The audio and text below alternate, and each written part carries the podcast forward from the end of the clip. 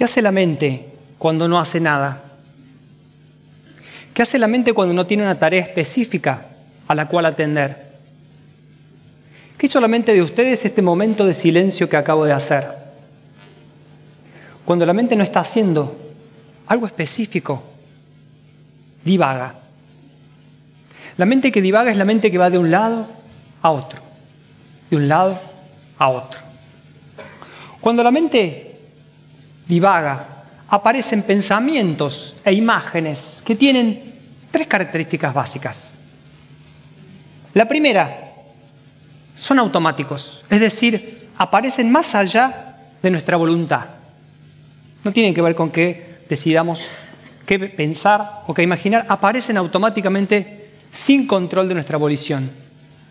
Lo segundo que suele ocurrir es que son principalmente pensamientos de pasado y de futuro. Es decir, no tanto de conexión con el momento presente, sino un movimiento temporal que va hacia atrás y hacia adelante en el tiempo. Lo tercero que suele ocurrir cuando estamos en esta mente que divaga y que estamos mucho tiempo en ella, es que buscan el control de la situación. La mente busca el control de una situación determinada, una situación, un pensamiento o lo que sea, busca tener cierta certidumbre. Quizá ustedes en el silencio mío buscaban certidumbre. ¿Qué le pasa a este flaco? Se trabó, se tildó, no va a arrancar. Pobre tipo. Eso es lo que hizo la mente, lo que suele hacer la mente cuando no tiene control. Y eso es lo que busca la mente que divaga, control, certidumbre. Quiero decirles que estamos mucho tiempo en este estado. Este estado es un estado basal del cerebro, el modo de base, el modo default. ¿Les suena la palabrita default? Es el modo default, es decir, la mayor parte de nuestro tiempo estamos en esta forma de funcionamiento del cerebro. Lo que no quiere decir que esto sea malo, necesariamente. Este modo default, este modo de base de funcionamiento del cerebro, tiene algo positivo. Seguramente ustedes se darán cuenta en momentos en los cuales uno está ensoñando, está fantaseando, aparece cierta creatividad. ¿no? Recuerden ustedes esa eureka del eh, científico que descubre algo, suele ser en estos momentos de cierta ensoñación, fantasía, cuando ya no hay anclas firmes en una reflexión lógica, sino que uno deja volar momentáneamente la mente. Entonces, en ese momento suele aparecer, a partir de buscar cosas en el pasado, proyectar hacia el futuro, buenas ideas. Esto lo saben los creativos. Pero no he venido a hablar tanto de eso, sino a comentarles la otra mente que divaga, la mente que está anticipando los problemas, las dificultades, que se preocupa por algo que le quedó pendiente, que quiere tener el control completo de una situación que es algo incierta, esa mente activa un modo de alerta, un modo de alarma en nosotros, y ustedes lo conocen bien porque estamos mucho tiempo en ese, modo, en ese modo, en esa forma de funcionamiento. Pues bien, esa mente produce cierta distracción, produce ansiedad, puede producir también ciertos fenómenos de estrés a veces estados rumiativos cuando es muy intenso y, ¿por qué no?, en algunos casos, estados depresivos. ¿Por qué? Porque esta mente que está divagando constantemente en este modo de alerta es como un enfermo que camina por los pasillos de un hospital donde hay mucha gente enferma con virus. Está muy vulnerable al contagio y a esta posibilidad de tomarse ese virus. Esta mente distraída que está dando vueltas sobre las preocupaciones y anticipando cosas que van a venir, normalmente genera estados de ansiedad, angustia, estrés, depresión. Y ese es el, eh, vendría a ser la imagen de un cerebro que está en ese estado, este estado de modo default, que decíamos de modo de base de la mente que divaga y va hacia un lado y hacia el otro, es un estado que se descubrió casualmente. En la ciencia eso se llama serendipia, un descubrimiento casual, cuando personas que estaban siendo eh, registradas en el funcionamiento de su cerebro estaban descansando, el momento en que descansaban, todas mostraban un patrón similar, que es el que ustedes pueden ver en este momento en esa imagen, que es un patrón de encendido general del cerebro en zonas frontales, en zonas posteriores del córtex y en lo que se llama precunio en una zona del cerebro particular. Pues bien, ahora voy a hablar muy brevemente de tres posibles formas de divagar que tenemos. Ustedes las conocen muy bien y de hecho, Georgina, en la primera charla que dio, en la apertura tan linda que hizo, habló algo de esto, y es muy similar a lo que voy a contarles hoy, que tiene que ver con qué hace la mente cuando divaga sobre una preocupación, sobre algo que le genera cierto malestar. Lo primero que la mente hace evita, escapa, se quiere ir. Y a eso los americanos le llaman fly. ¿Mm? Por eso hablan de las tres F. Lo primero entonces, la mente se quiere ir de una situación. Nos pasa cuando estamos entrenando, por ejemplo, atletas de alto rendimiento, deportistas de alto rendimiento, y no pueden afrontar la prueba o la situación de competición en la cual están, se esconden, no eh, se ponen accesibles a que le pasen la pelota, a que le toquen, eh, a que lo hagan partícipe en el juego. Cuando eso ocurre, entonces la mente evita, quiere salir de esa situación. Nos pasa con pacientes que tenemos en la clínica de ansiedad, donde yo trabajo, y por ejemplo con fenómenos como la fobia, donde los pacientes están intentando evitar situaciones, no pueden conectar con situaciones como por ejemplo volar en el avión, ir a hacer cierto eh, mandado, cierta tarea. Entonces la mente está en ese momento huyendo, fly, la primera F. La segunda F, ¿con qué tiene que ver? Pelear.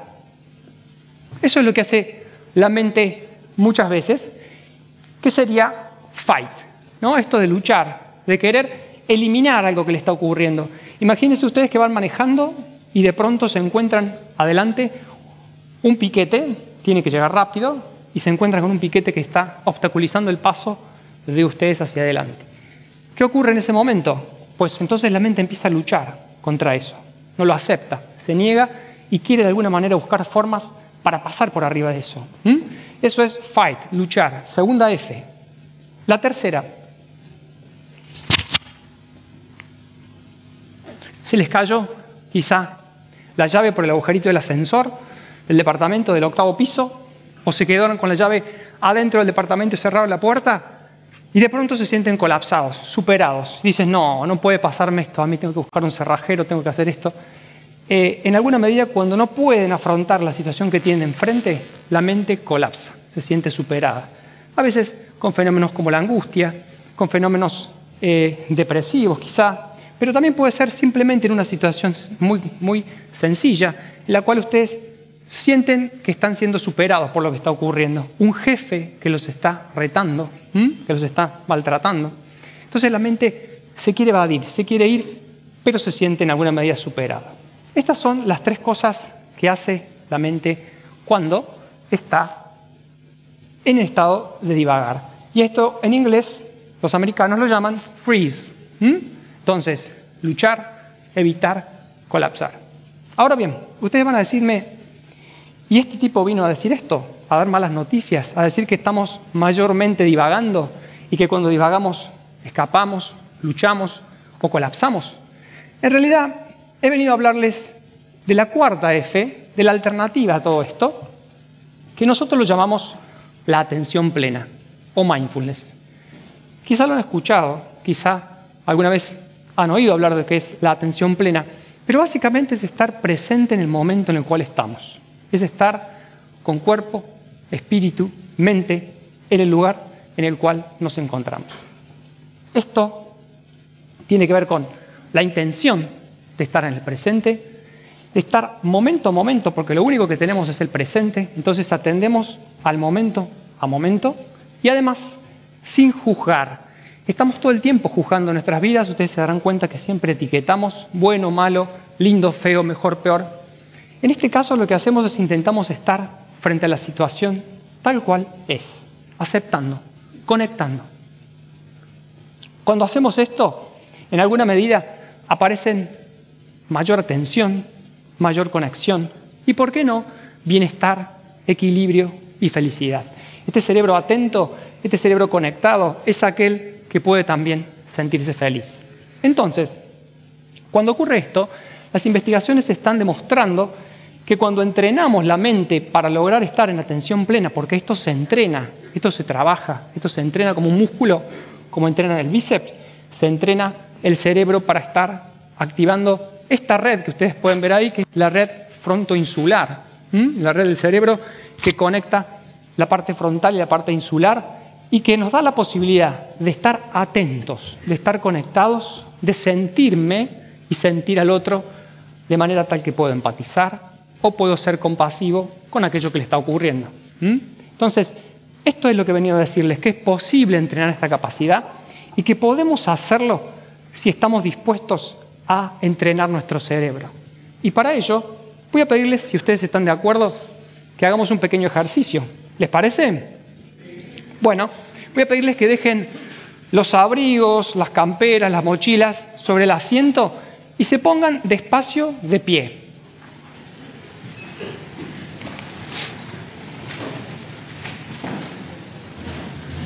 Ustedes también tienen que trabajar. No voy a estar yo solo acá arriba. Bien, vamos a poner los brazos al costado del cuerpo. Van a ubicar las piernas más o menos paralelas, ancho de hombros, la espalda en una postura digna.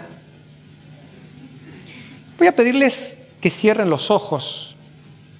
Solo aquel que tiene algún problema que puede sentirse mareado puede abrirlos, pero si no, intenten cerrar por un momento los ojos. Sientan el cuerpo. Sientan el apoyo de los pies. Intenten recostar un poquitito más el peso sobre los talones. Sientan la espalda, la columna. Sientan los brazos al costado del cuerpo. Sientan que inhalan y exhalan. Vamos a hacer un pequeño ejercicio para entrenar esta cualidad de atención plena que todos tenemos y todos podemos desarrollar, que consiste en estar en cada momento con aceptación, en cada momento conectando y conviviendo con lo que el momento nos ofrece. Sin buscar el control específicamente de nada. Voy a pedirles que muy despacio comiencen a levantar ambos brazos hacia arriba. Despacio, despacio, no se apuren. Mantengan los ojos cerrados y escuchen bien lo que voy a decirles, un poco loco, pero intenten encontrar comodidad en la incomodidad. Sí, ya sé que estoy un poco loco. Comodidad en la incomodidad. ¿Qué sería eso? Que traten de encontrar una postura amable, donde no están renegando o luchando contra esa posición, diciendo, uy, flaco, ¿cuándo bajamos?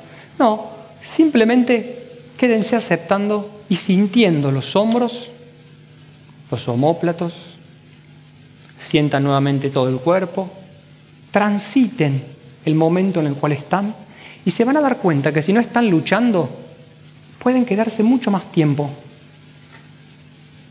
Si por el contrario la mente se desconecta y comienza a luchar, a escapar, lo que van a hacer es cansarse rápidamente y tener que bajar los brazos.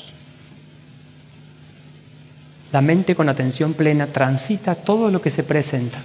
Una cola en el supermercado o en el banco, un día feo, un pariente en una reunión del domingo que no nos bancamos mucho. La mente plenamente atenta puede transitar casi todo, o todo. Eso depende de ustedes. Sientan sin rechazar nada, simplemente acepten con plena atención lo que está ocurriendo. Y luego van a comenzar muy, muy lentamente a bajar muy despacito bajar los brazos, despacio, despacio. No se apuren. Tómense el tiempo. Muy suavemente sientan la relajación de bajar los brazos. Tomen una inhalación profunda. Exhalen. Y escuchen bien lo último que van a hacer. Van a sentarse con atención plena. No se van a tirar como siempre hacen sobre la butaca se van a sentar con atención plena, van a sentir la flexión de las piernas y suavemente van a apoyar glúteos e isquiones en la base de la silla, despacio.